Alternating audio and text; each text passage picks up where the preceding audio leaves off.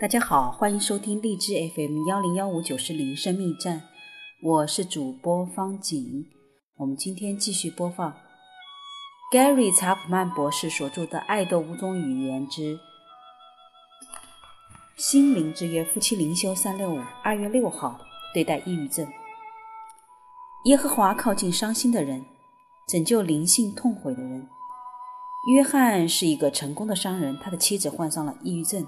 几乎每天早晨，他都是在床上度过的。下午，他就在家里呆坐着。他告诉我，他似乎对什么事情都提不精神，他没有精力去做饭，很多时候他都不和我们一起吃晚饭。去年一年，他已经瘦了六十磅。说实话，在我们家里，日子过得挺痛苦的。我为孩子们感到难过，虽然他们能比我得到更多的关注，但我知道他们一定在想，妈妈到底出了什么问题。约翰所讲的只是抑郁症的一个典型特征。不幸的是，抑郁症现在很常见，而且不会随着时间的推移不治治愈。约翰的妻子需要接受药物治疗和心理救助，否则他的情况会变得更糟。很多基督徒都不了解抑郁症，认为这只是一个有关灵性的问题。